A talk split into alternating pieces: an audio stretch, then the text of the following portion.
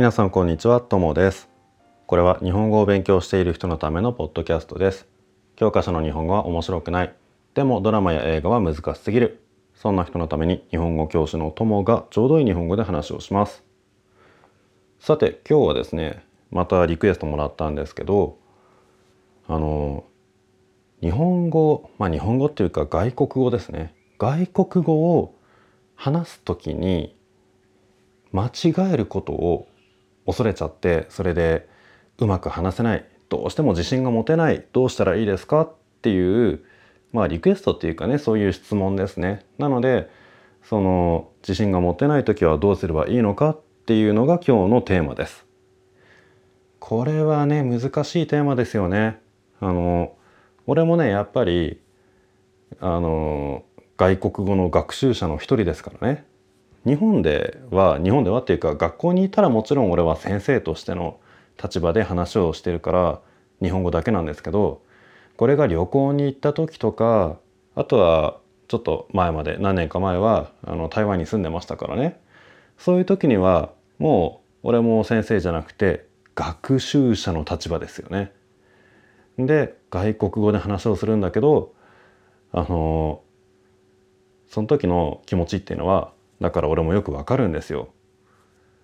例えばね、えー、と2年ぐらい前だとちょっとハワイに旅行に行ったのでそこでは英語を使いますね。英語で話すのがやっぱり少しあの怖い怖いじゃないけどまあ少し緊張する感じですよね。っていうこともあるし台湾に住んでる時もあの最初はねやっぱり中国語で話すのがちょっと緊張するっていうか あのそもそも話すことすらねためらってたっていうか住み始めて何ヶ月かは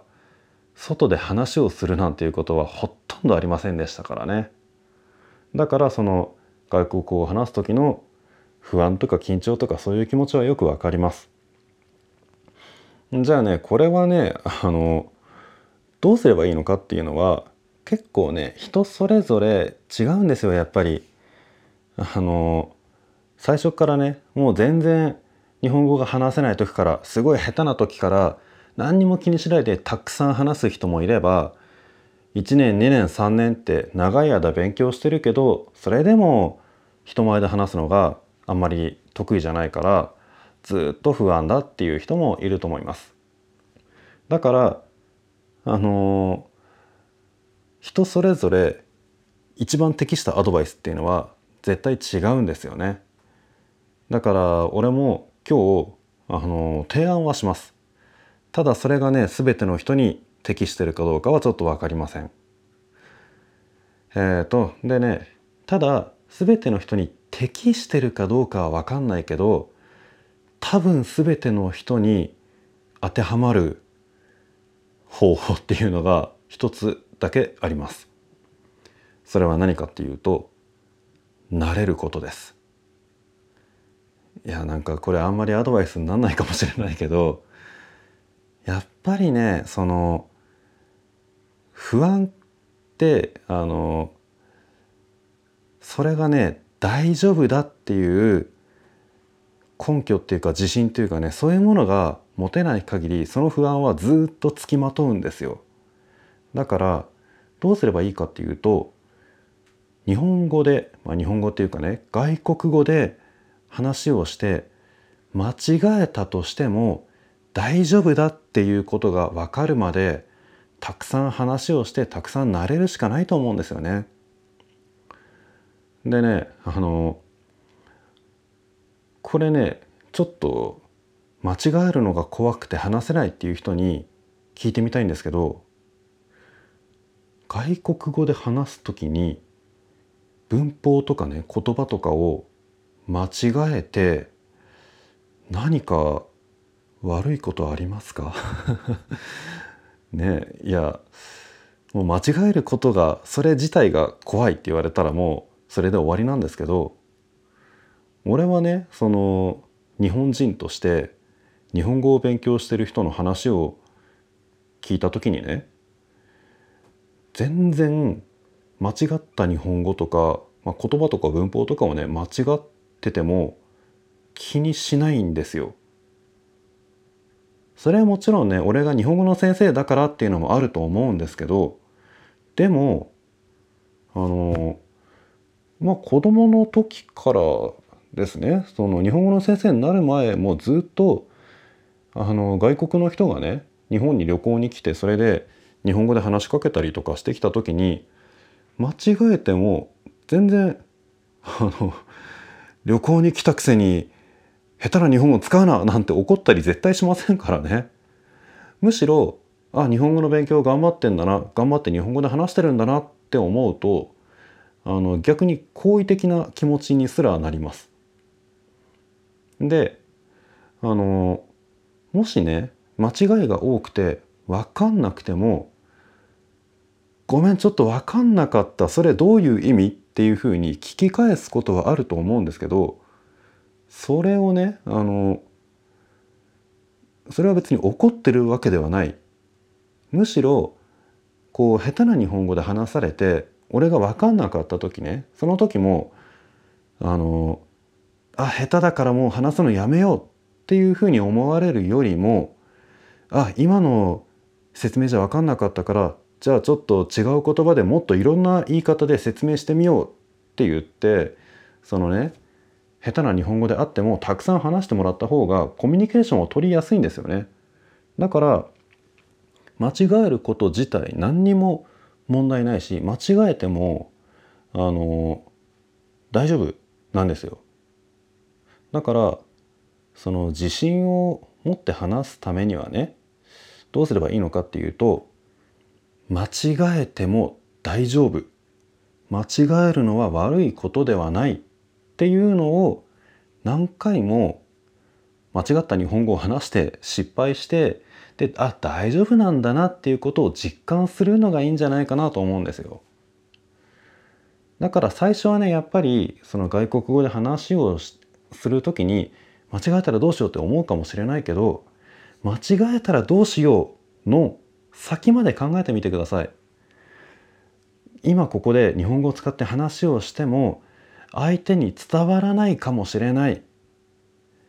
でも伝わんなかったらじゃあ何か問題ある？って考えてみて。であの下手な日本語でね間違って相手に怒られるっていうことは絶対ないからそれ考えてみると間違ったらどうしよう。あれ？いや待てよ間違えても別にいいじゃんっていうことに気づけるんじゃないかなと。それでもやっぱり最初は間違えたら怖いと思うかもしれないけどあの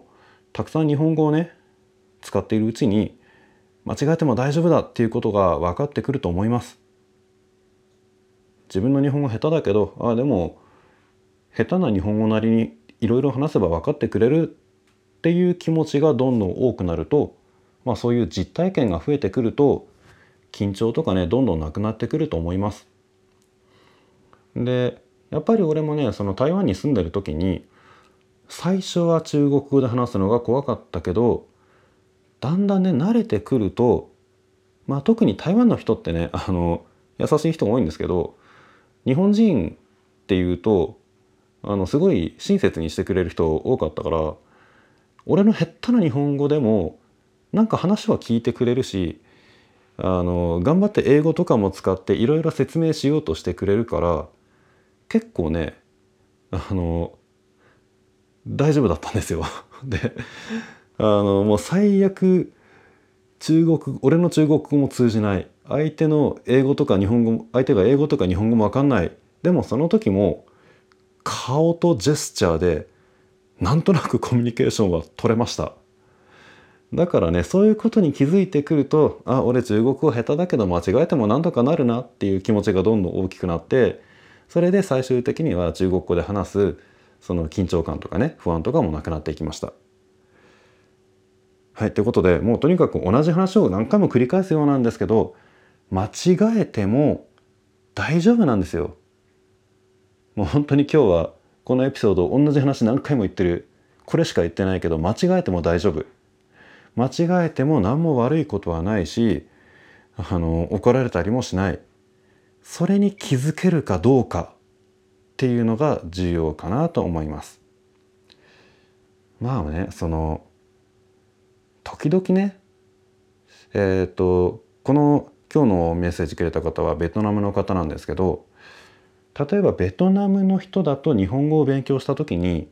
あの「つ」「立ちつて」との「つ」これがね苦手で言えない人ってのが結構多いんですよね。で「つ」がね「ちゅ」みたいになっちゃう。であの日本語の「つ」と「ちゅ」を間違えると時々ね恥ずかしいこともあるんですよ。例えばあの机の上に本がありますっていう時に机の上に本がありますって言ってしまうと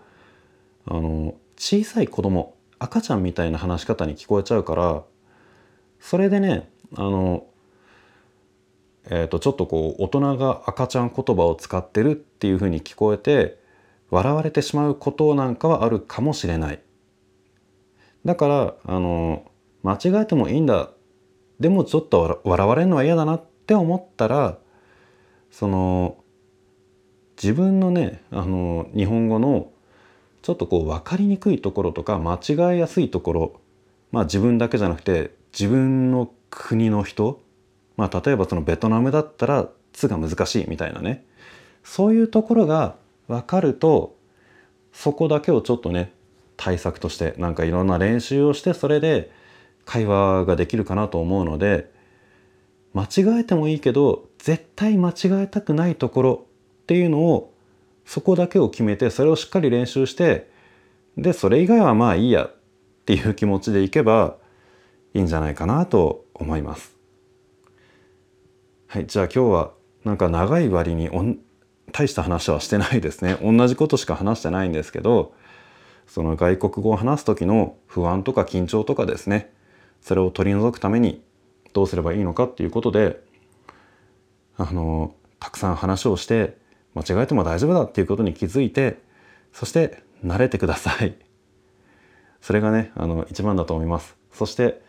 間違えることに慣れて大丈夫だたくさん話そうって思ってたくさん話していると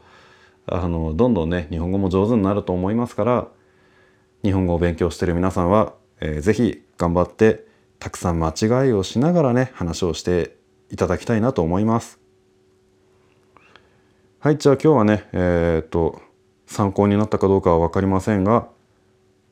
リクエストというか質問の答えでした皆さんも何かこうリクエストとかあったらね、えー、ぜひメッセージとかコメントとかをください。皆さんからのコメント楽しみに読んでます。じゃあこの辺で終わりにしたいと思います。さようなら。